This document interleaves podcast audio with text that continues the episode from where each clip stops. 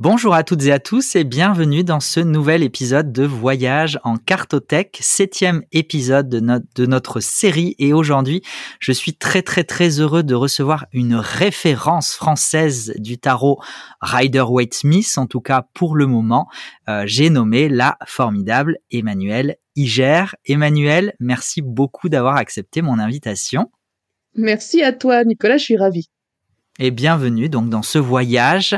Euh, je suis sûr que ça va être passionnant euh, puisque je le disais, tu es alors après c'est ma vision des choses bien évidemment, mais pour moi tu es la référence française euh, pour le Rider Waite Smith, ce type de tarot donc plutôt orienté anglo-saxon qui aujourd'hui a déferlé également en France, même si on reste encore très attaché à notre tarot de Marseille. Aujourd'hui le, le Rider Waite Smith fait quand même son entrée euh, assez largement dans le paysage, notamment à travers les jeux indépendants et auto-édités euh, que le Salon des Arcanes a la chance de distribuer. Et donc, je voulais te demander déjà tout de suite comment tu as découvert le tarot et, et, pourquoi tu t'y intéressais. Voilà, tu, un peu revenir sur l'historique de Emmanuel Iger et le Rider Waite Smith. ah là là, tu sais, ça commence à dater un peu là. Mais oui, je me souviens, je euh, je viens pas de l'ésotérisme. Moi, je faisais euh, je faisais à cette époque-là des recherches euh, sur euh, la psychologie, la psychanalyse, le, le symbole et ses relations à l'inconscient. Et, et j'étais aussi dans une période où je me posais beaucoup de questions. Je travaillais pas mal sur moi. Et, et je me souviens que j'ai je me souviens vaguement hein, euh, que je faisais des recherches sur ces trucs-là et je suis assez vite euh, tombée sur des ressources qui étaient un peu éso paranormales parce que parce que j'aime bien parce que je trouve ça marrant et euh, et, et, et que je trouve les mécanismes qu'il y a derrière, je les trouve assez fascinants. Et je me souviens qu'à un moment, j'ai croisé le tarot dans ces trucs-là et il m'est apparu assez rapidement que euh, cet ésotérisme-là, en général, c'était une, une, psychologie avec un autre vocabulaire que celui de la psychologie, euh, qui me paraissait d'ailleurs beaucoup plus euh, beaucoup plus direct parfois. Et, euh, et, donc le tarot dans, ces, dans le tarot en particulier, ça m'a attiré parce que euh, parce que c'est un jeu avec un système. Le système est très clair, il est très très élégant. Et moi j'aime bien les systèmes. Moi j'ai fait j'ai fait des longues études, j'ai fait philo pendant longtemps et et rentrer dans un système pour comprendre comment il fonctionne de l'intérieur, ça m'amuse beaucoup. Donc, euh, donc j'ai essayé de comprendre ce truc-là. Je me suis, euh, je me suis rendu compte que c'était efficace, quoi. Ça marche bien. C'est un système qui est très condensé. Il n'y a pas de, il y a pas de perte. C'est très, euh, très optimisé, je trouve le tarot. J'ai, j'ai eu cette impression-là. Euh, donc, euh, donc une fois que ouais, je me suis un peu, j'ai un peu glissé là-dedans. Je, je, me suis dit, tiens, regardons un peu comment ça marche le machin. Et puis me voilà dix ans après. Euh, J'en suis pas sortie. Donc c'était il y a dix ans déjà. Ouais. Et est-ce que tu te rappelles par quelle, par quelle source, par quel biais tu as, tu as découvert le, le tarot? Est-ce que c'est en tombant sur un jeu de tarot? Apparemment non, c'est plutôt en faisant des recherches euh, plutôt, on va dire, universitaires ou en tout cas intellectuelles. Oui, et euh, notamment des recherches sur Internet. Et, euh, et, et moi, j'ai un réflexe euh, quand je fais des recherches sur Internet, parce que j'ai la chance de parler pas trop mal anglais, je fais mes recherches en anglais. toujours parce que bah, il se trouve tu peux faire tu, tu, peux faire l'expérience assez facilement il se trouve que tu trouves plus de choses plus vite et et, et, souvent de meilleure qualité dans le sens où elles sont plus claires, où c'est plus pragmatique. Donc, donc mes recherches, je les faisais en anglais. Donc, donc, dans ce que j'ai trouvé, c'était tout de suite le Rider White, évidemment. Euh, j'ai trouvé ça très simple à appréhender parce que euh, les ressources américaines, c'est toujours, bon, ben, on veut du résultat, donc euh, telle carte, elle veut dire telle chose pour telle raison, merci, au revoir.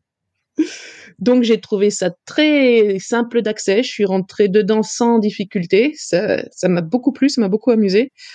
Et après quand, après je me suis dit tiens, je viens de, je viens je viens de mettre le doigt sur quelque chose qui est vraiment marrant, quoi. C'est, euh, je pense qu'il y a un potentiel, je pense que ça vaut le coup de le partager un peu, de, de montrer un peu autour de moi ce que j'ai trouvé. Donc, euh, donc j'ai commencé à en parler autour de moi, et c'est là que j'ai vu euh, la, la, différence avec l'accès au, au, tarot de Marseille, parce que bah, cette facilité cette facilité. Les autres autour de moi me, me donnaient pas et, et, me parlaient pas du même sentiment. Ils me disaient non, le, tarot de Marseille, c'est pas quelque chose dans lequel on se sent accueilli comme ce que tu nous racontes. Et du coup, entre ce moment-là, euh, est-ce que tu es tout de suite allé t'acheter un tarot ou est-ce que du coup tu as, vraiment juste abordé le tarot de façon très intellectuelle avec avec de j'ai une image de paperasse partout, de piles de papier, de livres, même si c'était sur internet évidemment, hein, c'est une image mentale mais ouais, avec tous les post-it et puis les, les, fils de laine qui sont collés sur le mur pour faire des liens, un peu comme dans les séries où les gens deviennent fous. Euh, non, non, j'ai euh, eh ben, j'ai été directement acheter un tarot. Donc mon premier tarot, je l'ai toujours, c'est un Rider Waite. Euh, je l'ai acheté à la librairie de l'inconnu d'ailleurs, et, euh, et je serai en dédicace à cette même librairie de l'inconnu le 9 mars prochain. Donc, euh, donc c'est c'est une façon de, de, boucler la boucle, voilà. Ouais, l'épisode sera diffusé avant, donc c'est top. Donc tu t'es acheté un Rider Waite Smith et euh, est-ce que tu t'es mis à tirer les cartes tout de suite ou est-ce que du coup tu t'en es vraiment juste servi comme base de réflexion et de et d'apprentissage et d'études? Bah, J'ai la chance d'avoir des amis très patients, Nicolas. donc euh, donc j'ai eu quelques cobayes euh, volontaires et et on a on a tous été assez bluffés par la puissance du truc assez vite quoi. Donc, euh, donc c'est pour ça que j'ai été prise de l'envie de, de, jouer davantage avec ça. Euh, j'ai été prise de, de l'envie de, euh, de tirer un peu, de tirer les cartes à d'autres gens que ceux que je connaissais bien parce que euh, c'est aussi une rencontre, un tirage de tarot. C'est euh, un moment où la personne s'ouvre. C'est surtout un moment où on parle des choses qui comptent, on parle des choses qui sont vraiment importantes pour quelqu'un, on parle de ses valeurs, on parle de ce qu'il a, de ce qu'il a marqué, et, euh, et c'est extrêmement riche. C'est vraiment le contraire du bavardage, et j'aime bien ça. Et entre euh, le moment où tu mets le doigt dessus, tu t'achètes un tarot, et le moment où tu te dis je vais écrire un livre sur le tarot, il se passe, il se passe quoi dans... Déjà, il se passe combien de temps et, dans ta tête, il se passe quoi pour euh, pour arriver à ça? Tu sais, c'est difficile parce c'est difficile parce que euh, j'ai j'ai pas l'impression. Alors tu sais, on réécrit son histoire dans sa tête. Hein. Donc euh, donc là, je te parle de, de, du ressenti que j'ai maintenant quand quand tu me fais repenser à ça. Euh, mais j'ai pas l'impression d'avoir euh, d'avoir pris consciemment la la décision de aller, je vais monter un site de tarot, allez, je vais faire un bouquin, allez, je vais devenir tarologue. J'ai pas j'ai pas pris cette décision là, ça s'est fait quoi. Et euh, et et, et et, et j'ai l'impression que les choses se sont bien alignées en fait parce que j'étais à une période de ma vie où, où, à un moment il y avait un hiatus parce que euh, j'ai dû partir au Japon euh, pendant six mois euh, pour faire un truc. Et du coup j'avais six mois euh, où, où je pouvais le faire quoi. Et et bah ça s'est fait. C'est tu vois c'est c'est pas c'est c'est un peu bizarre de le, de le repenser comme ça parce que c'est c'est pas j'ai décidé de faire et après j'ai fait le boulot. C'est euh, bon j'ai fait le boulot c'était fatigant il y a y a pas mal de travail il y a pas mal de travail derrière quoi. Mais euh, mais ça s'est fait de façon naturelle donc voilà. Maintenant c'est fait. Qu'est-ce que tu veux que je te dise comme ça? Et tu as eu la chance de trouver une, une maison d'édition tout de suite? Est-ce que c'est eux qui sont venus vers toi? Est-ce que c'est toi qui es allé vers eux en leur proposant cette idée-là? Parce qu'à l'époque, donc euh, tu parlais d'il y a une dizaine d'années, euh, le Rider Waite Smith n'était pas du tout visible euh, ou très très peu visible dans le paysage français. Tu disais, tu disais bien que tu avais trouvé un Rider Waite Smith euh, à la librairie de l'inconnu, mais voilà, en France, on n'était pas très ouvert encore à, à cette vague-là. Bah écoute, oui, donc j'ai eu euh, j'ai eu la chance de rencontrer les éditions Trajectoire à ce moment-là. Euh, je pense qu'ils ont fait un pari. Euh, je pense qu'ils sont contents de l'avoir fait parce que euh, parce que je te dis euh, le fait de faire mes recherches en anglais ça ça m'apporte quand même beaucoup parce que le marché le marché anglo-saxon il est quand même en avance sur le marché français et les choses qui sont bien établies dans le marché anglo-saxon bah, elles finissent par arriver en France donc c'est pour moi c'était pas difficile de de dire bon ben là aujourd'hui il y a un vide en France mais il il va pas tarder à être comblé donc donc euh, je pense que ça faisait un pitch euh, assez convaincant et, euh, et ça s'est passé comme ça ouais. T'as eu un, côté visionnaire de ce qui, de, du, succès du Rider Waite Smith en France et puis dans à travers le monde évidemment. Ah oui, mais pour moi c'était évident parce que euh, on n'était pas encore trop dans les réseaux sociaux, Instagram, tout ça, mais, euh, mais de toute façon, ça se développait, ça passait par l'image. Euh, donc les tarots illustrés, ça, ça, ça parle beaucoup plus dès qu'on peut les voir, dès qu'on peut avoir une idée du style, tandis que le tarot de Marseille, ça avait cette, cette, cette ambiance un peu, un peu exclusive, qui n'était pas faite pour la démocratisation de toute façon. Parce que il y a, il y avait beaucoup le sentiment que comme c'est un tarot d'accès difficile, ça, s'adresse à quelques-uns, tandis que tout ce qui est euh, tout ce qui est tarot illustré, ben comme c'est des tarots d'accès intuitif, ça, ça s'adresse à qui qui a envie euh, de se connecter à sa sensibilité, c'est-à-dire tout le monde. Alors j'ai plein de questions, ça me, ça me fait penser à plein de choses. Comme d'habitude, euh, déjà est-ce que tu penses que euh, est-ce que est-ce que tu penses déjà que cette euh, cette vision, cette approche, elle a pu changer ces dernières années? Est-ce que tu penses que que le tarot de Marseille demeure encore porteur de cette inaccessibilité entre guillemets, ou est-ce que tu penses que le succès du Rider Waite Smith a pu d'une certaine façon contribuer à rendre plus accessible aussi le tarot de Marseille? Alors j'ai j'ai une idée là-dessus, mais euh, nous en France on garde quand même l'idée que le tarot de Marseille c'est euh, c'est une origine, c'est une base. Ok, pourquoi pas. Euh, dans dans les retours que j'ai des gens autour de moi, c'est c'est c'est vraiment beaucoup. Oui, j'ai commencé par essayer le tarot de Marseille parce que c'était la base et je me suis senti rebutée parce que j'ai trouvé ça difficile. Donc je suis passé au Rider White. En général, c'est ça. Donc il est il est vraiment présenté comme comme un, incontournable duquel les gens se détournent. Tu vois, c'est un peu euh, paradoxal. Euh, mais, euh, mais je pense pas qu'il faille jeter le bébé avec l'eau du bain non plus. dans les tarots anciens, on a, vraiment des, objets de vraiment de toute beauté et je pense que c'est je pense que c'est utile de, de, de, garder un œil sur le tarot de Marseille parce que comme c'est pas un tarot qui est fait pour être lu, c'est un tarot qui est fait pour être joué. Hein. Historiquement, c'est un jeu de cartes. Mais comme c'est pas un tarot qui est fait pour être lu de façon ésotérique, euh, on n'a pas des cartes euh, majeures qui sont euh, surchargées de détails ésotériques, euh, comme ça peut être le défaut du Rider Waite Smith de base.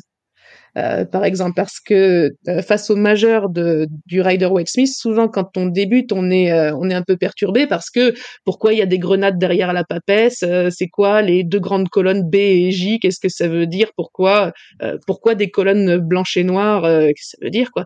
Et, et tout ça, à mon avis, c'est des détails secondaires qui sont intéressants parce que c'est bien pour ta culture générale et, qui tournent autour de l'idée de base de la carte, mais l'idée de base de la carte, euh, elle reste visible quand on regarde euh, ce qui, non pas les détails, mais ce qui est représenté de base sur la carte, qui est euh, la femme qui tient son livre sans le lire parce qu'elle n'a pas besoin de le lire parce qu'elle sait et qu'elle qu'elle partage pas son savoir. Et je trouve que c'est pas mal de de quand même commencer avec un tarot de Marseille, ne serait-ce que pour regarder ces images-là, parce que comme les majeurs du Marseille sont beaucoup plus épurés, on est, on est moins, on risque moins de tomber dans la confusion de ah oui mais euh, euh j'ai lu dans Jodorowsky que les détails c'était hyper important donc euh, je vais je vais me casser la tête sur les détails au risque de rater l'idée de base. Je sais pas si j'ai répondu à ta question. Peut-être que c'était à côté. Non, non, non, non, mais c'est c'est passionnant et d'ailleurs, bah du coup, ça, évidemment, ça, ça me fait penser au, au Marseille Wait que tu as le, le tarot euh, Marseille Wait que tu as du coup créé, qui mélange euh, les majeurs, essentiellement les majeurs du tarot de Marseille, euh, un petit peu revisité quand même, hein, puisque ce, tu tu l'as fait redessiner par une illustratrice et les mineurs du Rider Waite Smith. Donc, comment t'as eu comment comment as-tu osé, j'ai envie de dire, presque, tu sais, le sacrilège, j'en il y en a forcément, il y a forcément des gens qui pensent ça, mais euh, j'exagère parce que moi, pour pour te dire, et, et je ne dis pas parce que tu es là avec moi euh, sur ce podcast, mais c'est, euh, je l'ai découvert tardivement, mais euh, mais depuis que je l'ai découvert il y a quelques mois, je je l'utilise principalement, voire exclusivement. Je le trouve d'une pertinence et d'une justesse juste incroyable.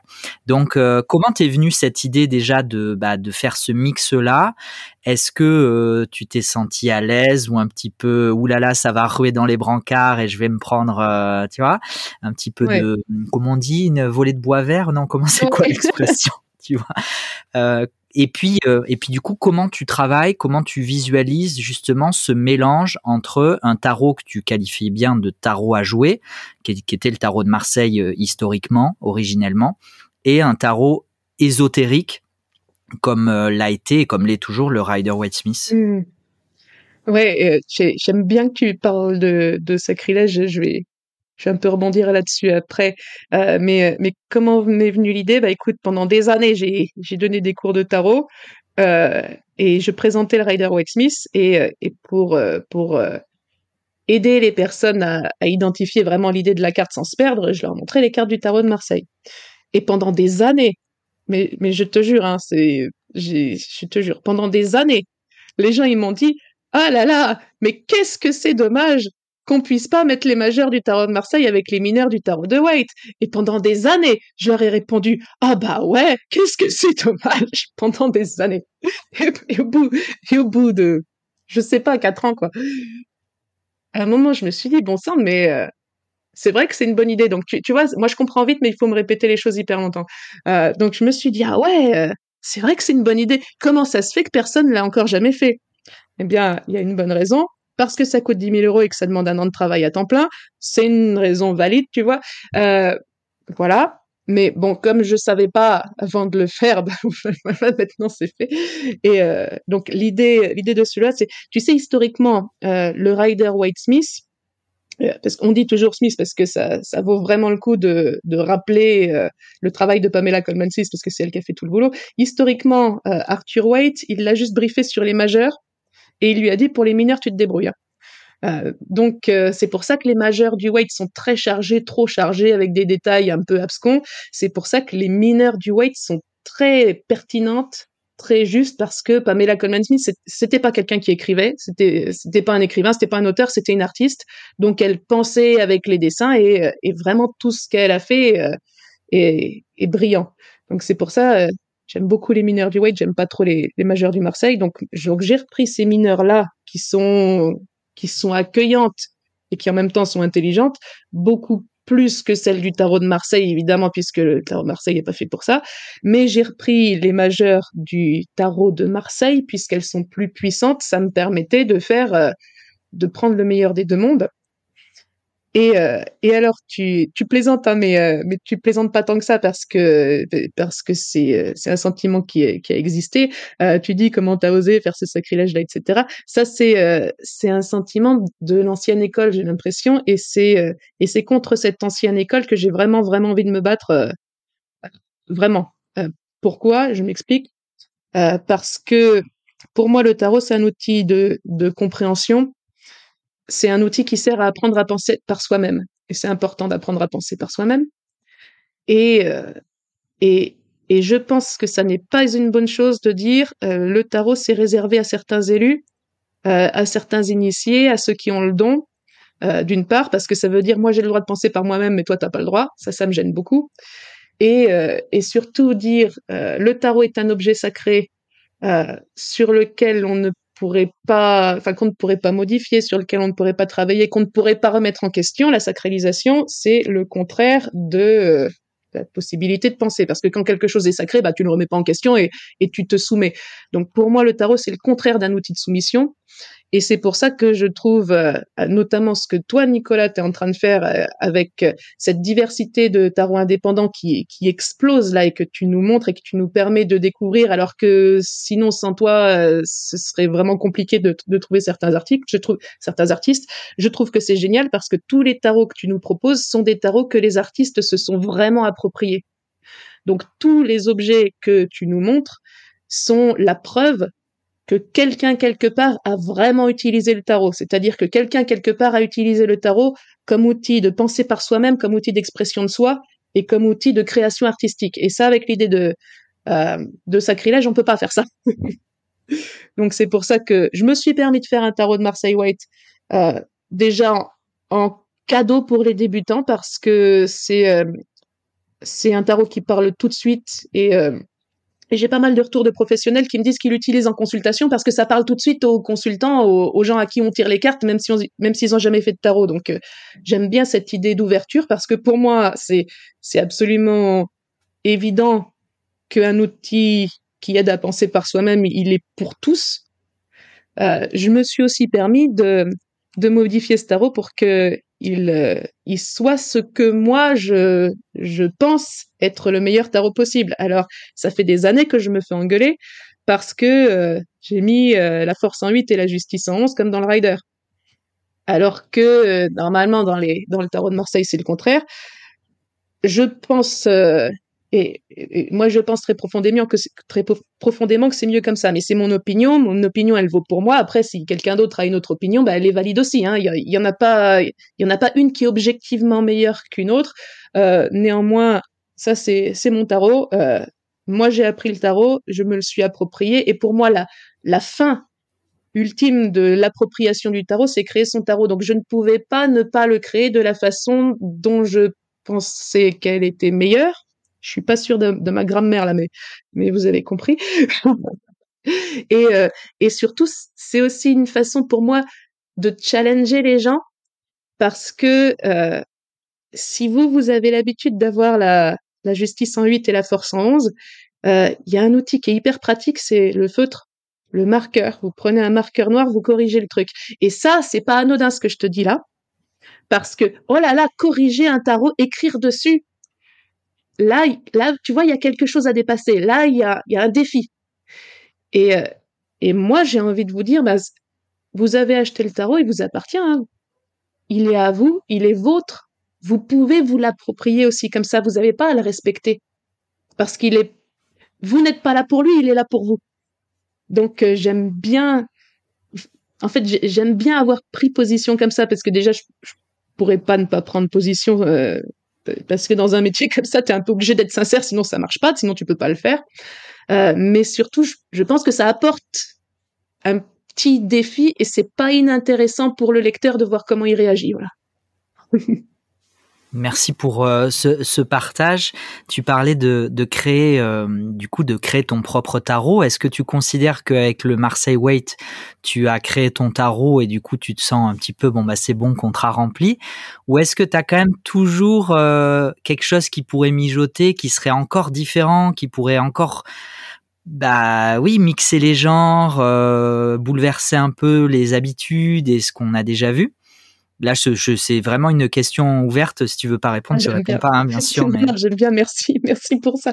Ah, oui, bah, euh, oui, quand j'ai créé le Marseille, je suis, je, je, suis très contente de ce truc. Pour moi, il est parfait. Hein. Euh, je, je, te le dis comme ça. J'ai, j'ai pas du tout envie de le modifier parce que je, je pense qu'on est arrivé euh, à un truc bien.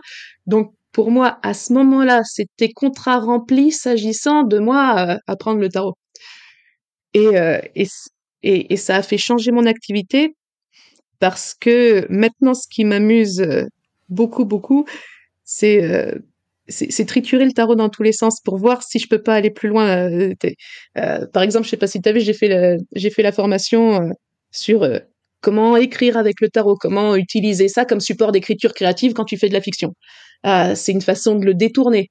Euh, là, cette année, euh, j'ai un jeu de société qui, qui sort euh, chez 404. c'est il y a eu un kidnapping et pour le résoudre, le seul indice que tu as, c'est un oracle. Donc, tu dois apprendre à tirer les cartes pour, pour résoudre l'enquête. Donc, c'est une façon de, de pousser un peu le truc. Là, j'ai j'ai pas mal de projets de, de livres qui, qui ont tous en commun d'aller plus loin. Là, je vais, je vais, je vais, je ne vais plus faire des livres sur comment apprendre le tarot parce que c'est bon, j'en ai fait 5-6 là. Euh, je, je pense qu'à un moment, il, il, faut se, il faut arrêter. Euh, mais là, ce dont j'ai vraiment, vraiment envie, c'est euh, c'est pousser le truc, c'est voir euh, jusqu'où je peux aller autour du tarot. Donc aller plus loin.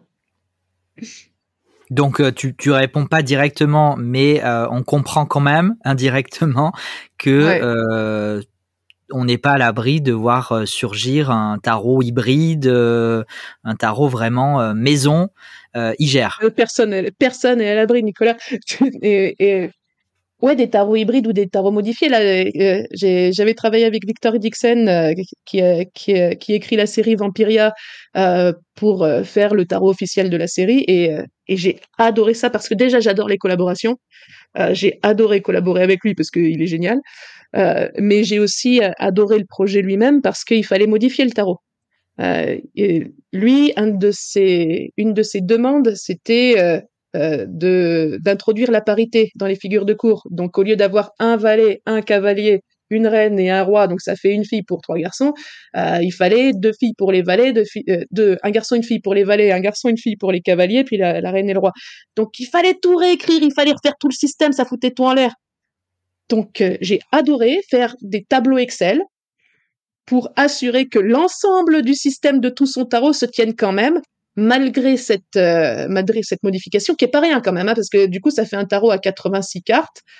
Donc, on, on, fait vraiment un pas de côté par rapport à la structure traditionnelle, mais j'ai vraiment bien aimé parce que je trouvais ça, euh, euh, je, trouvais ça drôle.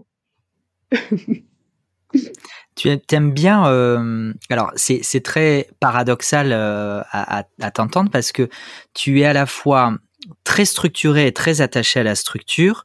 D'ailleurs, pour toi, le tarot, on en a parlé en off au début. Euh, je t'avais déjà entendu dire que le tarot, pour toi, c'était un système qu'il fallait craquer. Il fallait comprendre le système. Donc, tu es très attaché à, à, ce système, à cette structure, à cette logique très euh, très euh, très reine ou roi d'épée quoi. C'est logique très intellectuelle, très pragmatique, et en même temps, tu aimes exploser le système en fait. Ouais. ah ouais, c'est euh, la raison pour laquelle euh, c'est le tarot qui m'a séduite et pas les oracles. C'est que un oracle, ça peut être tout système. Donc, selon le thème que tu as envie de travailler dans ton oracle, tu, tu mets un peu les concepts que tu veux. C'est et, et ça peut être très bien quand as un auteur qui a une pensée structurée, comme ça peut être compliqué. comme le tarot, c'est toujours, toujours la même structure. Déjà, tu retrouves tes petits. Et surtout, euh, à force euh, que tout le monde travaille cette même structure, on se retrouve avec un jeu qui est, qui est extrêmement bien équilibré mais vraiment extrêmement bien. C'est-à-dire que tu as les cartes majeures qui vont parler de tes questions existentielles, mais on va pas parler que de tes questions existentielles. Tu as les cartes mineures qui vont parler de la façon dont tu perçois les choses au quotidien, etc. Euh, tu euh, la, la, façon dont tu perçois les choses au quotidien, c'est quelque chose d'hyper complexe, mais c'est pas grave. On va la scinder en quatre éléments, comme ça au moins on va avoir prise, comme ça au moins on peut réduire toutes ces myriades de complexes possibilités, on peut les réduire. Un système, ça sert à ça, ça sert à, réduire les possibilités pour qu'à la fin ça tienne dans ta poche. Quoi. Et donc je trouve ça, je trouve ça élégant d'avoir un jeu qui est suffisamment bien euh, équilibré pour te permettre de parler de tout sans avoir des, centaines et des centaines de cartes à apprendre. Ça, c'est cool. Et, euh, c'est et, c'est pour ça que je suis très très attachée euh, au fait de penser de manière structurée le tarot parce que je me rends compte que plus c'est clair dans ta tête ce système, euh, plus euh, il t'apparaît clairement que bah, t'as pas deux cartes qui veulent dire la même chose que tu as un éventail de concepts qui sont chacun différents, pas trop éloignés mais pas trop proches euh, pour pouvoir euh, faire des tirages un peu harmonieux. Euh, plus c'est clair dans ta tête, plus tes tirages sont clairs. Parce que c'est la c'est la convention que tu as avec toi-même qui fait que les cartes vont te parler de façon claire et structurée. si tu y vas de façon un peu confuse en disant bon je, vais voir je vais voir ce qui me vient, mais sans vraiment poser de questions, sans vraiment avoir de, de cadre. Euh, c'est compliqué parce que ça fait des tirages dont tu sais pas trop où ils vont. Ça fait des tirages assez confus. Euh, tandis que quand tu considères le tarot comme une, mécanique, c'est une mécanique assez simple en fait. Hein, il n'y a pas grand-chose derrière. Euh, elle, elle, se comprend assez bien. Quand tu considères que c'est cette mécanique-là qui est, à, ton service et que tu la comprends clairement, bah, les, euh, les tirages parlent d'eux-mêmes. Donc euh, donc les gens ils se disent ah là là tu fais ta d'épée avec tes trucs intellectuels, etc. Mais c'est pour m'éviter de réfléchir quand je fais le tirage, tu vois. Et, ce système-là, justement, tu, toi, tu, tu l'as appréhendé, euh, donc tu, tu t'es formé euh, via des ressources euh, anglaises, tu l'as transcrit en français, tu l'enseignes aussi, du coup. Qu'est-ce qui, tu tires aussi, ou tu tirais? Je crois que tu as arrêté de faire des tirages, des consultations. J'en donne pas en ce moment parce qu'il y a trop de j'ai trop de projets, euh, j'ai beaucoup de projets éditoriaux en ce moment, donc je peux pas être au four et au moulin, mais je reprendrai quand j'aurai le temps. Et du coup, qu'est-ce qui te, qu'est-ce qui te plaît et motive le plus dans, dans, dans cette palette d'utilisation? Est-ce que c'est vraiment juste explorer le système? Est-ce que c'est enseigner le système? Est-ce que c'est utiliser le système à des fins de consultation, de conseil, etc. Qu'est-ce qui, qu'est-ce qui toi te fait vibrer le plus finalement? Et tu as le droit de dire tout. Hein. Ouais, non, je vais te dire un truc, c'est la légèreté. Euh, le tarot, c'est pas hyper sérieux. Hein. Voilà, on tire les cartes. Bon, euh, moi, ça me permet de d'avoir une position qui est toujours un peu de côté. J'aime bien ça, tu vois. C'est un peu la position du trickster. C'est euh, je vais pas me placer frontalement en disant je me prends au sérieux. Euh, euh c'est moi que là j'ai la vérité. Je vais je vais me placer sur le côté en disant bon ben on n'est pas obligé d'avoir des croyances hein, pour tirer le tarot. moi moi ça m'importe pas que que vous croyez à la divination, que vous croyez pas à la divination, pour moi c'est pareil. Hein, je m'en fous, je fais du tarot psychologique, donc ça, c'est ouvert à toutes les croyances. Euh, donc, euh, donc déjà quand j'arrive en disant ça, ça surprend parce que euh, parce que en dehors de des cercles de passionnés, les, gens ils, ils, ont quand même l'idée que le tarot c'est pour pour faire de la voyance. Donc déjà j'arrive, je casse un peu un truc et et je dis bon bah ce que dit le tarot, c'est pas quelque chose qui est gravé dans le marbre. Hein. C'est pas parce que tu tires, euh, je sais pas quoi, en position d'avenir que euh, euh que t'es obligé de le faire. Si ça te plaît pas, tu peux faire autrement. Euh, et juste, euh, j'ai envie qu'on utilise le tarot comme prétexte. Le tarot, on s'en fout en fait. Moi, je, moi, je passe mon temps dans, dans, mes enseignements. En fait, en, fait, le, le, grand secret que que je mets entre les lignes, c'est que le tarot, ça n'existe pas. Hein. Euh, le tarot, c'est un jeu de cartes à jouer qui a été pris comme prétexte, et puis depuis, euh, tout le monde euh, se, se monte le bourrichon sur des significations traditionnelles, alors qu'il n'y a pas de signification traditionnelle, il n'y a pas de tradition. La seule tradition, c'est on utilise un jeu de cartes qui n'a rien à voir. C'est vraiment la seule chose. Tout le, tout le monde se, se, se, monte le bourrichon avec des histoires de règles, de je tire avec quelle main, la main droite, la main gauche, la main du milieu, j'en sais rien. alors que le tarot, ça n'existe pas. Franchement, ça me fait rire ça, parce que quand on arrive avec quelque chose de de malin comme ça, comme ce jeu-là, on surprend. Et, c'est quand on surprend qu'il y a des choses hyper intéressantes qui sortent. Quand tu surprends pas les gens, ils vont te dire ce qu'ils ce qu'ils savent dire. Ils, ils vont te dire euh, ce qu'ils ont l'habitude de dire. Et toi, quand tu fais pas des choses qui te surprennent toi, bah tu vas tu vas dire ce que tu as appris à dire. Hein. C'est pas intéressant. Tu vas dire toujours la même chose. Euh, moi, j'arrive avec le tarot dans des milieux qui qui sont pas des milieux ésotériques. Euh, ça surprend. Et, euh, et les réactions des gens quand ils sont surpris sont beaucoup plus vraies et beaucoup plus sincères que quand ils sont en zone de confort. C'est et bah alors moi ça me fait rigoler d'une part et d'autre part euh, ça m'enrichit parce que euh, parce que c'est quand les gens sont surpris qui baissent leur masque et c'est quand on baisse tous les deux nos masques qu'on se rencontre vraiment. Voilà.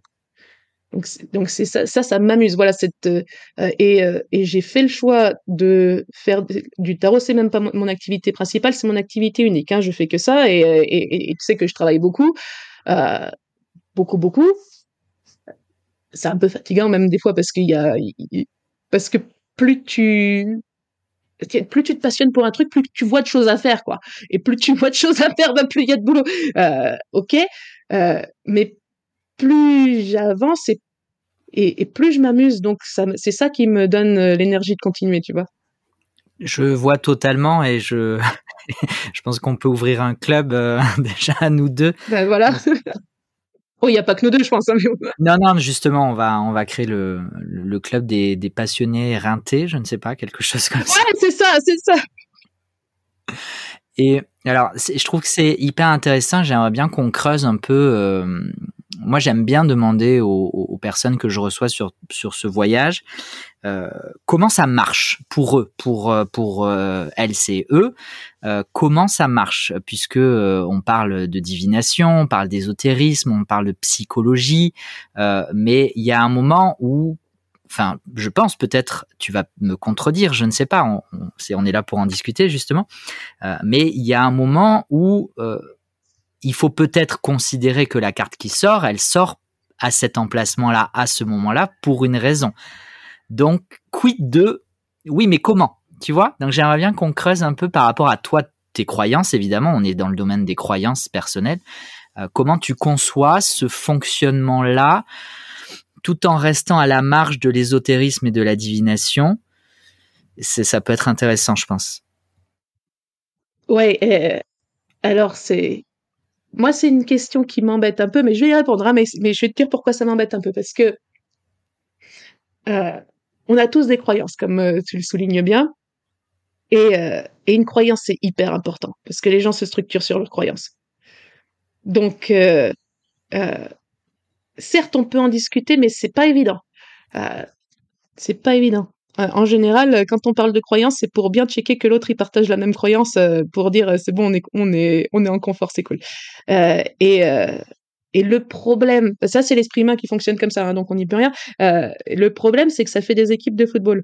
Et, et, et je suis pas trop pour le football en général et, les, et les, équipes en particulier, parce que ça fait ouais moi je suis team divination toi t'es team psychologique euh, les, membres de l'autre team sont des cons parce qu'ils ont rien compris et vice versa euh, ça c'est gênant euh, c'est pour ça que moi je me positionne en tarot psychologique en disant explicitement pour faire du tarot psychologique il n'y a pas besoin de croyance pour faire du tarot divinatoire si, toi et moi on fait un tirage divinatoire ça implique que toi et moi on partage la croyance qu'on peut dire l'avenir par le tarot. Euh, tu peux pas faire un tirage divinatoire avec une des deux personnes qui croit pas, ça marche pas. Et, mais moi, je peux faire un tirage psychologique euh, avec une personne qui croit à la divination, une personne qui y croit pas, parce qu'en fait, on s'en fout, c'est pas le sujet.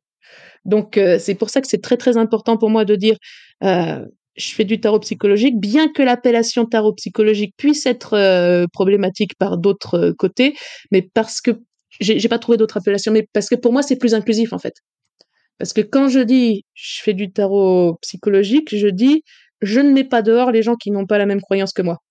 Tandis que quand je dis je fais du tarot divinatoire, je dis je m'adresse aux gens qui ont la même croyance que moi. Donc, euh, tu vois, c'est ça ma, position. Euh, on peut critiquer l'appellation psychologique parce qu'elle est hyper critiquable, mais, euh, pour l'instant, c'est celle qu'on a en France pour dire pas voyance, quoi.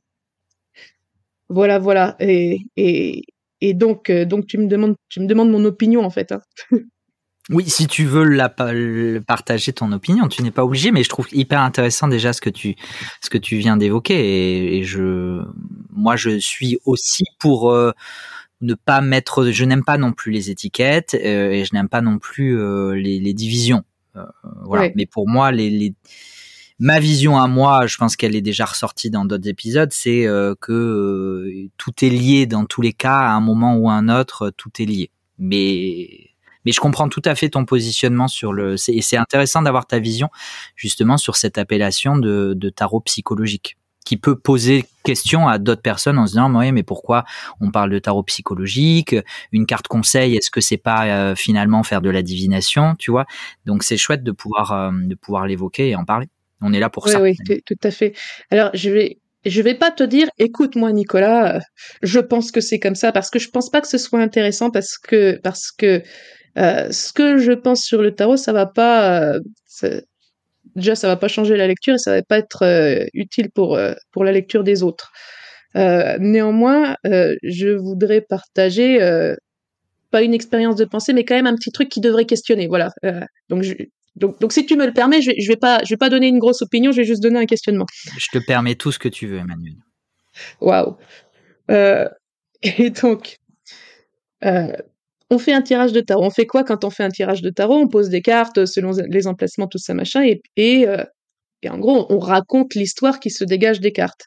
Donc, par exemple, si euh, si je fais un passé présent futur je vais avoir je vais avoir mon personnage qui dans le passé euh, faisait telle ou telle chose donc je vais raconter ce que je vois sur la carte et puis euh, ma carte de présent c'est une autre carte que j'ai tirée au hasard donc a priori elle a rien à voir avec la carte de passé hein, mais je vais la considérer je vais me dire ok ouais, moi cette carte là me surprend puisque je les ai pas tirées dans l'ordre mais pour faire mon travail d'interprétation je vais faire l'effort de me demander bah, comment ça se fait qu'elle vient en, en cet emplacement là au moment du présent, sachant que mon personnage, dans son passé, il était comme ça. Donc, euh, je sais pas, euh, euh, hier, mon personnage, c'était le battleur, donc, je sais pas, il essayait des trucs comme ça, et, et aujourd'hui, aujourd'hui, c'est l'empereur. Ah, je me dis, ah ben tiens, tiens, il y a bien une progression. Avant, il était un petit jeune, un peu touche à tout, mais c'était pas clair ce qu'il faisait. Aujourd'hui, l'empereur, quand même, vachement bien, c'est solide, donc il a bien monté en grade. Donc je me dis, c'est quelqu'un qui a appris sur le terrain, parce que c'était le battleur, il essayait des trucs, quoi, c'était pas clair. Mais aujourd'hui, il a tellement bien appris sur le terrain que c'est devenu une autorité dans son domaine. Ah, c'est vachement bien.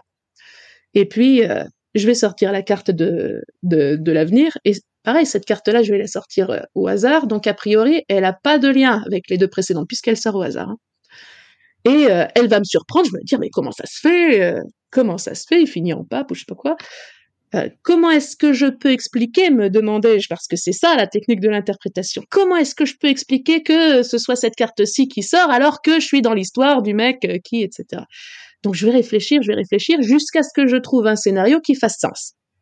Et donc, je sais pas si c'est le pape qui sort, Oh là là, le pape, quand même, l'enseignement du sacré, qu'est-ce que ça a à voir? L'enseignement du sacré, quelqu'un qui enseigne quelqu'un à quelqu'un d'autre. Ah, mais mon bonhomme, je l'ai vu en empereur, donc c'était une autorité. Bah donc, puisque c'est une autorité, il, va partager son savoir aux autres. Donc, c'était un battleur, il a essayé des trucs comme ça vite fait. Euh, ensuite, c'est devenu l'empereur, bah, il était solide. Et puis enfin, bah, il va former les autres à son truc, quoi. Ah, c'est bien, j'ai une histoire qui, qui est cohérente. C'est ton histoire là que tu nous racontes en fait. Ouais, ouais, ouais, ouais.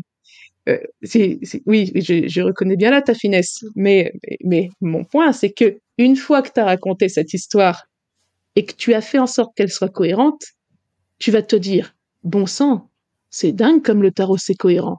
Extraordinaire. Comment ça se fait que les cartes sortent si bien? Eh ben dis-nous, on veut la réponse? Comment ça se fait? Ben, C'est toi qui l'as fait. Parce que quand tu as quand tu as mis en place ton histoire, quand tu as fait ton interprétation, comment tu as construit ton interprétation, tu l'as construit en te demandant comment tu pourrais faire pour que ce soit cohérent. Tu as trouvé l'histoire qui fait que les cartes soient cohérentes entre elles. Tu as raconté son histoire et après tu t'étonnes que les cartes soient cohérentes entre elles, mais tu viens de faire le boulot. Alors, ok, je partage ton. Là, on est vraiment dans du pratico-pratique, mais je partage ton avis. Mais du coup, l'histoire, euh, elle est rendue cohérente sur la base de cartes qui sortent, tu l'as bien dit, au hasard et qui doivent pourtant coller, manifestement c'est quand même le but du tarot, ça doit coller à la situation de, du consultant ou de la consultante, ou la tienne si tu te tires à toi, toi tout seul.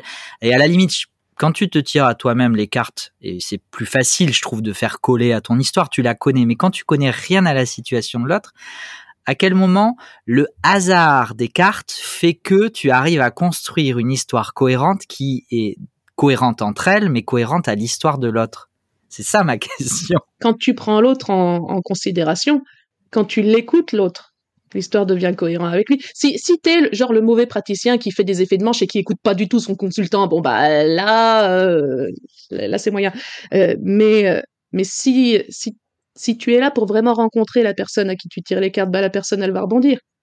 Et, et, et tu vois là Nicolas, tu m'écoutes parler et tu réfléchis et tu me dis mais bon sang Emmanuel, c'est ton histoire parce que tu es en train de faire ce travail-là. Moi, je pourrais te dire, euh, je pense, Nicolas, que tu pourrais reprendre ces trois cartes-là et raconter ton histoire sur elles. Parce qu'à un moment, tu as joué avec des tarots sans savoir ce que tu faisais. Parce qu'à un moment, tu t'es placé, tu as dit, je vais avoir une communication professionnelle, je vais montrer que je suis professionnel, je vais, je vais faire en sorte que tout soit carré chez moi, etc. Tu vois, et après, je deviens, je deviens la référence. Tu, tu vois, nous, nos histoires euh, de cartes de tarot, c'est des concepts c'est des grandes idées et c'est des grandes idées qui sont calculées pour parler de la vie. Bon, ben, tous ces concepts-là, toi, moi, tout le monde, on les rencontre euh, dans notre vie. Donc, quand je vais te parler de l'autorité de l'empereur, ça va faire résonner quelque chose chez toi. Pour toi, je ne sais pas ce que c'est pour toi, mais peut-être que ça va être euh, le fait d'être suffisamment carré, cadré pour être un vrai pro. Ouais, ça c'est bien. Ça c'est toi qui le vois. Ça c'est ta perception. Donc, donc dans mon histoire, ton empereur, il pourrait te parler de ton activité. Moi, mon empereur, il me parle de mon activité. C'est pas la même, mais on a en commun de connaître toi et moi ces concepts-là parce que ben on a en commun de vivre. Et c'est pour ça que moi j'aime bien dire euh, aux débutants quand ils apprennent le tarot, vous inquiétez pas, vous n'allez rien apprendre que vous ne connaissiez déjà. Parce que les cartes du tarot, elles ne parlent de rien d'autre que ce qu'on traverse déjà. Donc si je te raconte une histoire à base de cartes de tarot, tu peux te projeter dedans comme moi je peux me projeter dedans, comme quelqu'un d'autre peut se projeter dedans. Et c'est ça qui fait le travail de cohérence entre les cartes qui sortent et la vie qu'on mène. C'est nous qui faisons ce travail. Oh, c'est passionnant. Oh, hmm, oh, j'adore. Merci beaucoup pour, euh, euh, tout, ce partage. C'est vrai que c'est euh, c'est hyper intéressant comme et je pense qu'on peut tous aussi se retrouver là-dedans. je vais quand même continuer à creuser parce que j'aime bien continuer à creuser ce sujet avec toi. D'autant que tu as une, un discours, je trouve, qui qu'on ne retrouve pas systématiquement euh, dans le milieu du tarot. Donc c'est chouette de pouvoir euh, de, pouvoir l'exposer aussi et, le partager. Euh, tu as parlé à un moment de tarot intuitif et du fait que le Rider Waite Smith était du coup beaucoup plus intuitif et beaucoup plus accessible que le Marseille. En même temps, on sait que le tarot c'est un système, c'est une logique.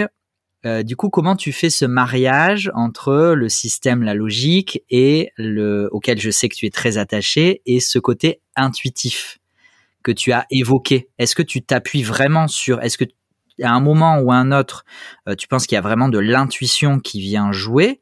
Euh, Est-ce que cette intuition, elle est juste dans le, dans le, tu vois la mise en cohérence?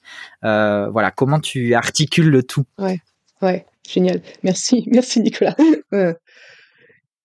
Moi, j'aime bien aussi le tarot parce que c'est un des très rares outils qui, qui réconcilie la raison et l'intuition. Je m'explique. T'es pas dans la pure raison parce que euh, la, pure raison, c'est euh, c'est un raisonnement logique euh, qui se base pas sur sur des sensations, qui se base pas sur des surprises, etc. Et surtout parce que tu vois les cartes, t'as des images. Et t'es pas dans la pure intuition non plus, parce que comme euh, le système du tarot, il est rigoureux, que tu peux pas lire n'importe quoi, tu peux, peux pas projeter n'importe quoi, n'importe comment, parce que tu as des emplacements, parce que euh, la carte de passé, tu peux pas la lire en avenir, ça marche pas, etc. Euh, l'intuition arrive pour te, pour te donner l'idée que c'est par là qu'il faut chercher l'interprétation juste, mais elle est pas toute seule, c'est-à-dire que t'es pas dans la projection sauvage. Et, et, la projection sauvage, je trouve que c'est hyper dangereux parce que euh, parce que euh, l'intuition pas une faculté paranormale. Hein, euh, je, tiens à dire ça parce que c'est souvent très mal vendu sur les réseaux sociaux. l'intuition c'est quelque chose que tout le monde a, que ce soit très clair, et, c'est la faculté qui permet de tirer des conclusions rapidement d'un grand nombre de données. Je te donne un exemple, histoire qu'on comprenne bien de quoi on parle. imagine tu vas traverser la route là, donc tu t'engages à traverser la route puis il y a une bagnole qui arrive. Tu vas pas considérer la voiture, te dire ok V égale D sur T et là en une seconde trente elle a parcouru 8 mètres donc j'ai encore environ euh, un dixième de seconde. Non, tu te barres. C'est-à-dire que intuitivement t'as perçu que la, voiture euh, arrivait trop vite, donc tu t'es barré. T'as pas pris le temps mentalement de faire tout le calcul. Hein. donc l'intuition, c'est ce qui permet de tirer une conclusion rapide d'un grand nombre de paramètres. Voilà. Euh, nous, quand on fait, euh, quand on fait de l'énergétique, quand on fait de l'intuitif, etc., il y a, un piège à mon avis, c'est que ton intuition, elle fonctionne avec ce que tu perçois du consultant, mais elle fonctionne aussi avec tes données. Donc, si tes données, c'est aussi tes névroses et tout, euh, bah, voilà, c'est, ça fait partie. De... Donc, le risque de la projection sauvage, c'est que moi, intuitivement, je perçois un truc bah, qui en fait euh, vient de données qui qui, appartiennent pas au consultant et que je lui balance à la figure. Ça, ça peut être gênant. Euh, j'aime bien le fait que le tarot te donne un cadre dans lequel tu n'as absolument pas la place de faire ça. Euh, à ton emplacement, tu as la reine de denier, t'as pas autre chose, donc donc toi tes trucs ont pas la place dans cette carte-là parce que la carte est trop précise. Donc pour moi, c'est un super système qui permet aux deux cerveaux de travailler ensemble en fait le cerveau gauche et le cerveau droit, ou la raison et l'intuition, je sais pas, mais, euh, mais ces deux façons de penser, elles sont réconciliées, alors que euh, d'habitude, on te dit, euh, vas-y, suis ton intuition, mais au dépend de ton mental, donc ça, pour moi, c'est problématique. Ou alors, on te dit, ah, sois pas hystérique, sois logique, mais alors ça, c'est problématique aussi. Et, je trouve que ça vaut le coup de, de prendre l'habitude de faire fonctionner les deux en même temps, et pour moi, le tarot, c'est un très très bon exercice pour ça. Merci pour euh, cette réponse euh, illustrée avec brio euh, et cette métaphore de la voiture que j'adore. J'étais mort de rire derrière mon écran. Je me suis contenu, mais franchement, c'était, mais c'est tellement parlant. C'est, c'est, je pense que ça, ça parlera à tout le monde, donc c'est, c'est top. Et, et parce que, alors, je, je rebondis hein, toujours. le, le Rider Waite Smith a vraiment été conçu dans une approche purement ésotérique euh, mais sur la base d'un système qui était quand même finalement euh, concret et exploitable également psychologiquement avec la raison, etc. Euh, est-ce que tu as tout de suite senti cet aspect-là? Est-ce qu'il a fallu creuser? Est-ce que tu penses que c'était construit consciemment comme ça ou puisque ça a été exploité d'un jeu de cartes à jouer, encore une fois, alors qu'il avait déjà des utilisations un petit peu divinatoires et ésotériques, mais qui a vraiment été euh, remis, euh, enfin, ils ont refondé tout, ils ont reconstruit tout. Euh, comment toi tu, tu, tu perçois? Est-ce que c'était vraiment volontaire de leur part? Est-ce que ça a été, est-ce que ça a, après en fait avec le temps et les réappropriations bah, écoute, je vais pas, je vais pas prétendre avoir compris euh, toute l'histoire euh, de tout ce qui se passait dans leur tête au début du XXe siècle, parce que j'ai pas assez de, connaissances historiques pour ça. Euh, mais, mais, mais je vais émettre une opinion et pour le coup, j'en suis assez sûr, c'est que des obsessionnels ces mecs-là. bon, Alistair Crowley le plus, plus, plus, mais, mais White et compagnie pas mal. C'est des gens qui aiment les correspondances et surtout c'est des gens c'est des gens qui aiment les systèmes et c'est des gens qui aiment le fait que tout se tienne parfaitement. Voilà. Et, euh, et, et, je peux me moquer parce que moi aussi j'aime bien que tout se, tout se tienne bien, tu vois. Et, euh, et, et je pense que l'intérêt n'est pas du tout le contenu de leur système.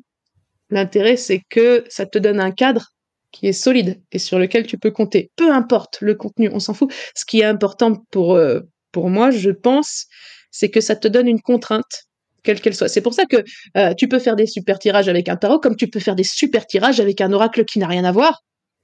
L'oracle, il n'a pas du tout les mêmes contenus, il n'a pas du tout les mêmes contextes, mais s'il est bien foutu ton oracle, bah, ça veut dire que la suite de ces concepts, elle est bien rangée. Et si elle est bien rangée, ça veut dire que elle te demande une pensée bien rangée. Et si ta pensée est bien rangée, bah, tu vas penser les choses clairement. Donc, euh, peu importe ce qu'ils ont voulu mettre dedans, je pense que je, je pense que c'était explicitement ce qu'ils voulaient d'avoir un système qui se tienne. Et, et, de toute façon, ils le font plus ou moins bien. Tu, tu vois que euh, les tableaux d'Eliphas Levy sont pas bons parce que quand tu refais les calculs, c'est pas bon. Euh, tu vois que la Golden Dawn refait les calculs derrière. T'as Samuel McGregor Matters, machin, là, qui, qui refait des tableaux de correspondance avec l'astrologie, machin, etc. Et euh, moi, j'ai pas refait les calculs parce que j'ai pas que ça à faire. Mais l'historien Michael Demet et Ronald Decker dans euh, The Occult Tarot, là, le gros bouquin d'histoire euh, vraiment sérieux euh, sur ces choses-là, ils ont refait les calculs, ils ont dit c'est dingue, les mecs, ils ont même pas vérifié ce qu'ils écrivaient. Ça marche pas. Ça se tient pas. Bah, j'ai envie de te dire, c'est, c'est pas grave. Le contenu, on s'en fout. C'est le fait d'avoir quelque chose de carré qui nous force à avoir une pensée claire. Or, pour moi, tirer les cartes, que ce soit le tarot, les oracles, tout ça, ça ne sert à rien d'autre que pour clarifier sa pensée. Parce que si tu arrives avec une question, c'est qu'il y a un truc que tu comprends pas. Si tu comprends pas, c'est que ta, pensée est pas claire sur ce sujet. Bon, bah, on va utiliser un outil euh, qui te demande une méthode. Donc, je vais me poser, je vais écrire ma question. Déjà, ça, ça clarifie vachement les choses. Ensuite, maintenant que j'ai écrit ma question, je vais me dire quel type de tirage je vais utiliser, quels emplacements seront bien pour ma question. Hmm, bah, tu verras que quand tu choisis le type de tirage à utiliser, quand tu regardes les emplacements qu'on te propose ou quand tu le fais toi-même, bah, tu es en train d'analyser ta question. Hmm. Et plus tu avances dans ta technique de tirage, plus les choses sont claires. C'est ça qui est vraiment cool parce que c'est euh, c'est un support de pensée en fait. C'est pas un support de voyance, c'est un support de pensée. Et juste, alors du coup, moi, c'était ma question précédente était une transition vers euh, un nouveau support de pensée que tu vas nous proposer très prochainement. Tu es sur la, la finalisation, je crois, d'un nouveau système, puisque euh, il s'agit d'un tarot, euh, le Minkiate, si je le prononce bien. C'est ça, oh là là, ouais, ouais, ouais. Donc, euh, bah, parle, parle-nous-en un petit peu euh, et comment, comment ce Minkiate s'inscrit dans euh, bah, la tradition du tarot, dans les évolutions entre Marseille, Rider White Smith, etc. Vas-y, à toi. Alors là, là, ça va être un gros truc là. Donc, mais, donc, je vais essayer de te répondre en pas trop longtemps, mais, mais merci de poser la question, c'est cool. Donc, j'ai été avec Isabelle Nadonlier à la à, l'exposition Tarot enluminé de la, de la Renaissance qui était au, musée d'ici les Molinos, c'était génial. Et, euh, et dans ce musée-là, il y avait un tarot très bizarre, mais très bizarre. Et, euh, et donc ça, ça m'a un peu tapé dans, enfin ça m'a totalement tapé dans l'œil. J'étais, euh, bon voilà, j'étais comme ça. Euh, c'est un tarot donc il s'appelle le Minkiate. Euh, sa particularité est la suivante, il y a 41 majeurs. 41 cartes majeures, ce qui est pas mal, et puis 56 mineurs normales. Hein. Alors, enfin normal. Donc les 41 majeurs, pourquoi? Parce que tu as euh, les cartes euh, du tarot euh, habituel, hein, la force, la justice, la tempérance, la prudence, l'espérance, la foi et la charité. Ce qui fait que les, sept vertus chrétiennes sont au complet. tu as les 12 signes du zodiaque.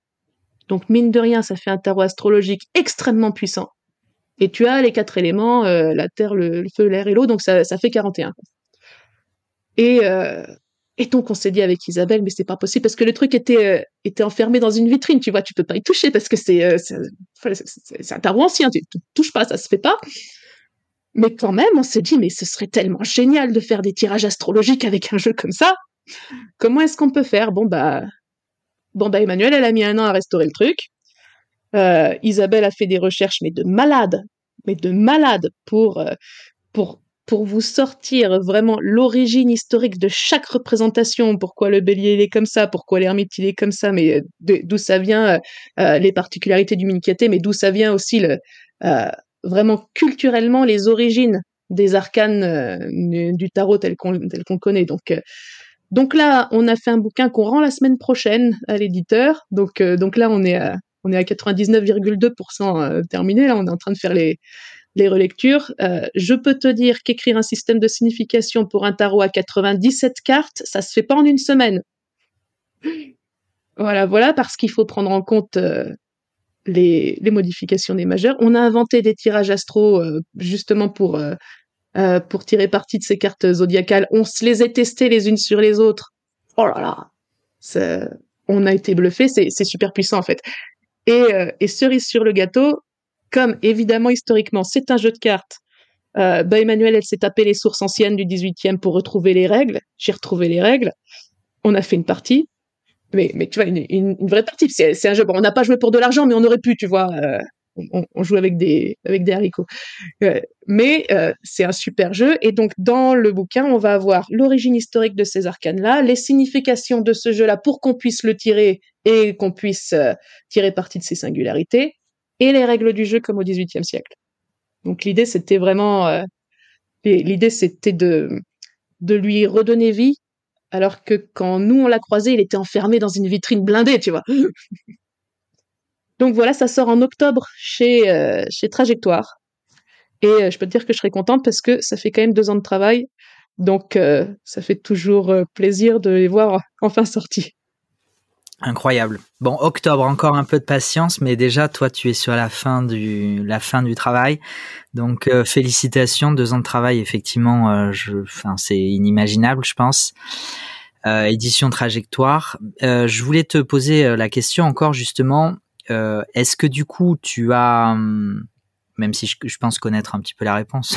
Mais est-ce que du coup, tu as, il a fallu que tu réinventes complètement le système ou euh, tu, tu as juste rajouté les cartes euh, majeures supplémentaires? Comment tu, comment tu, comment as abordé du coup ce, ce travail de, de réinvention d'un système complètement différent d'un tarot qu'on n'a jamais vu euh, jusqu'à présent?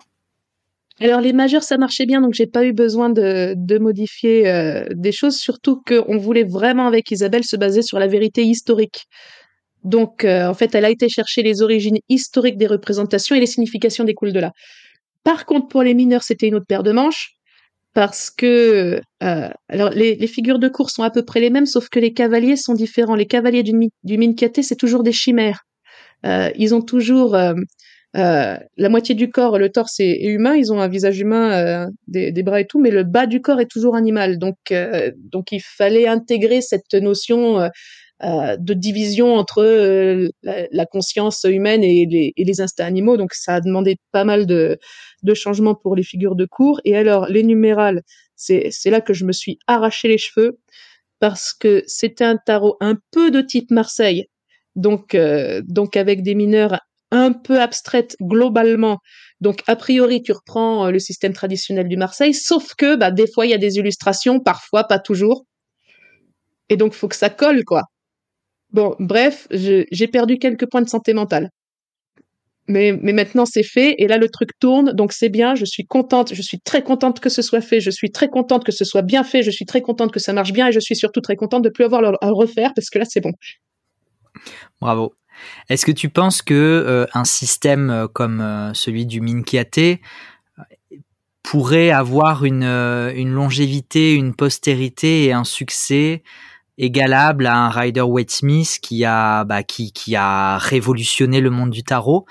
Je te demande de faire abstraction de toute fausse modestie ou de prétention, mais euh, en fait, en fait, ma question au-delà évidemment du Minkiate et, du, travail que tu as fourni sur ce jeu, c'est euh, est-ce que tu penses que euh, aujourd'hui 90 voire plus euh, des, des, jeux, des créations de jeux se basent sur le système Rider-Waite-Smith. Euh, Est-ce que tu penses que euh, ça va continuer de perdurer? Est-ce que tu penses que il est encore possible d'inventer d'autres systèmes qui, qui pourraient prendre le lead? Euh, À travers l'exemple du Minkiate, c'était ma question beaucoup plus générale, bien évidemment. Bah alors le Minkiate, j'y crois parce que bon, déjà comme jeu de cartes, c'est vachement rigolo. C'est une espèce de mélange entre le tarot et le rami, c'est vraiment cool. Mais surtout en ésotérisme, en général, quand on s'intéresse au tarot, on s'intéresse à plusieurs disciplines qui parlent de connaissance de soi. Donc on s'intéresse à l'astrologie. Donc je trouve que c'est pas mal pour faire des ponts comme jeu. après après une évolution des systèmes, une évolution des systèmes, comment dire euh, de base, ça demanderait, euh, ça, demanderait un gros travail de communication que je suis pas prête à faire. Et, euh, et, et, je pense que s'il y a un système qui vient pour détrôner le, le Rider Smith, euh, ouais, ce sera difficile parce que le Rider, il est arrivé à un moment où il y avait que celui-là. Et, et là, si un nouveau système arrivait, ce serait difficile qu'il s'impose. Il y aurait vraiment, vraiment beaucoup de marketing à faire dans un domaine où il n'y a pas énormément de, de sous quand même. Donc euh, là, pour l'instant, je pense que les aficionados du Rider sont, sont assez tranquilles, mais bon, euh, j'espère me tromper parce que si je me trompe, au moins, on aura des trucs rigolos. Dans ta, je, vais aborder, euh, je pense la, la, dernière partie de notre de notre voyage, un petit peu sur toi, ton utilisation de jeux. Est-ce que tu es une collectionneuse ou est-ce que tu as quelques chouchous et, basta? Je, je, vois juste à la vidéo une, une, étagère sur le côté, mais j'ai pas le détail du, nombre de jeux. Euh, dans ma clientèle ou dans les gens que, que je fréquente, ça va de, de 3 à 300.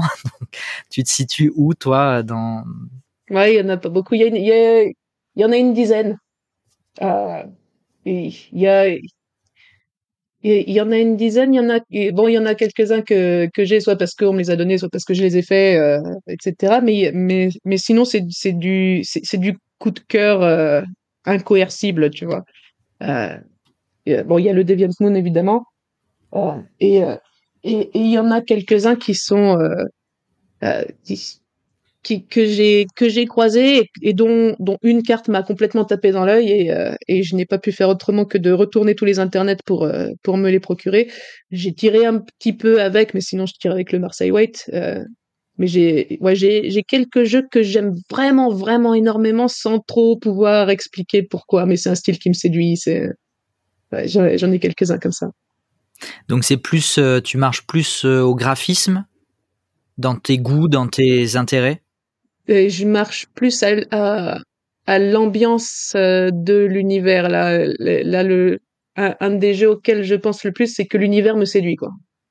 Ok. Intéressant.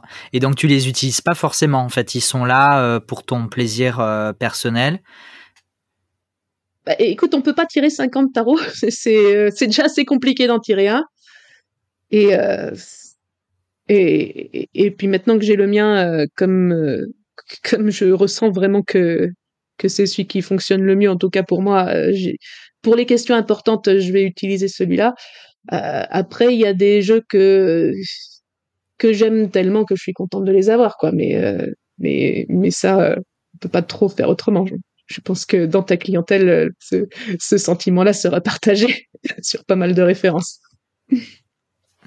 Et alors, on a beaucoup parlé tarot, mais euh, je sais que on a évoqué un petit peu des oracles. Je sais que tu en as, tu as contribué à, à créer un ou deux, je ne sais plus, ou plus. Euh, un pour l'instant, oui. Hein, et donc tu as le jeu de société euh, enquête. Ça, ça va plaire, c'est sûr.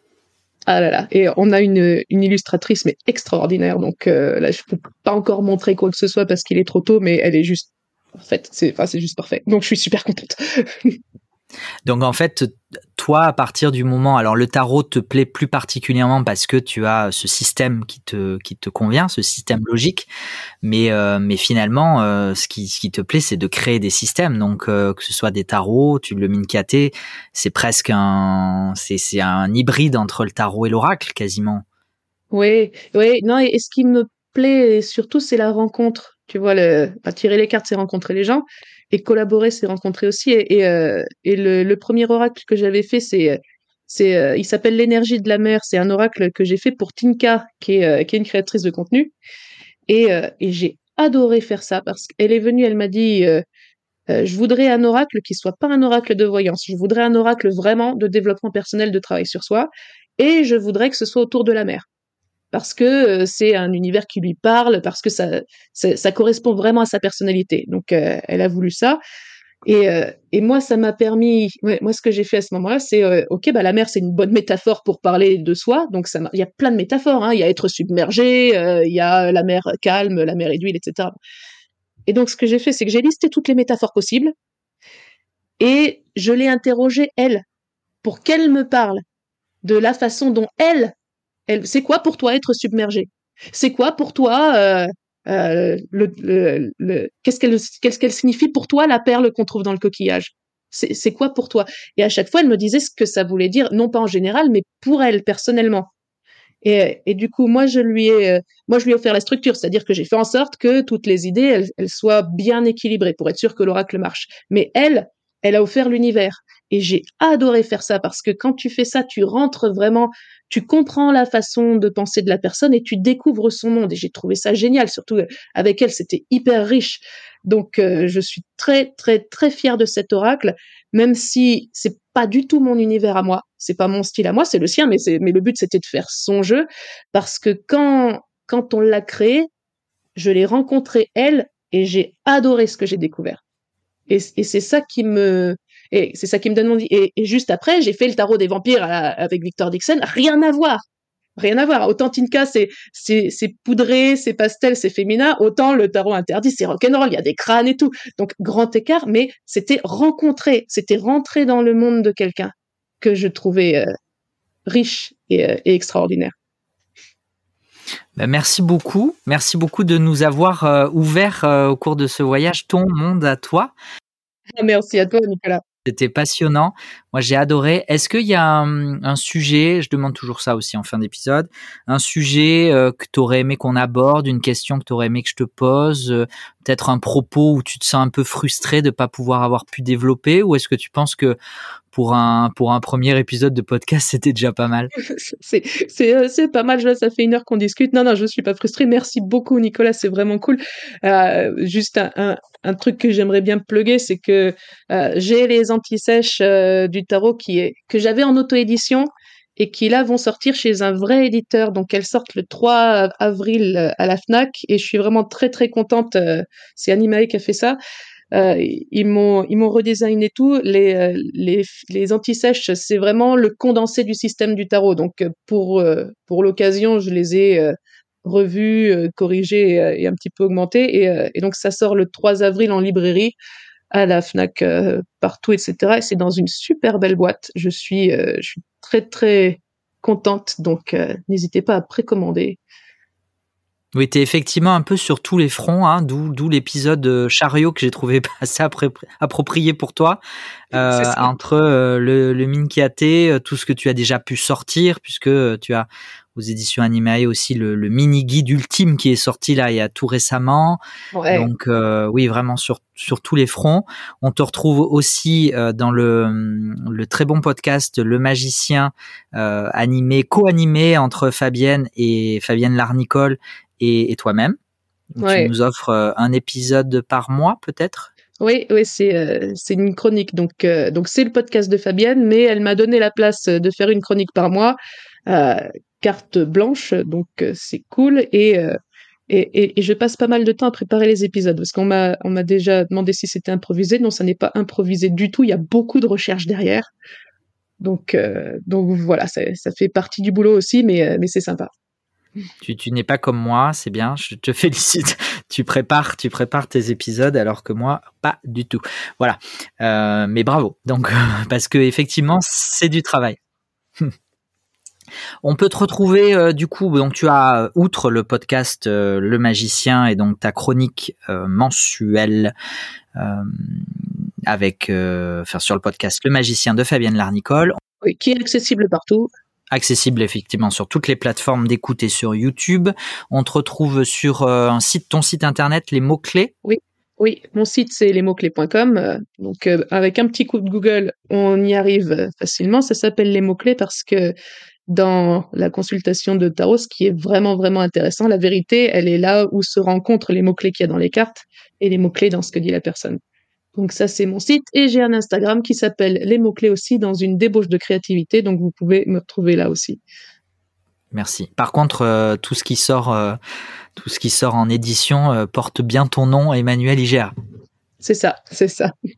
Parfait. Ben, merci beaucoup, merci encore. J'espère que cet épisode plaira à nos auditeurs et nos auditrices. Euh, merci encore d'avoir accepté cette invitation à faire ce voyage ensemble. Euh, merci à toutes et tous et à très bientôt pour un nouvel épisode de Voyage en cartothèque.